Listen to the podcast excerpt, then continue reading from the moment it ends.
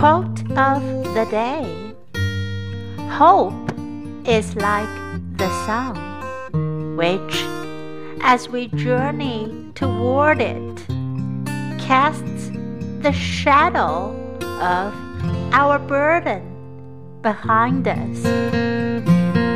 By Samuel Smiles.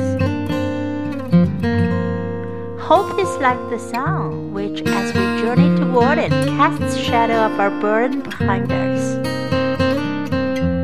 Word of the day Shadow. Shadow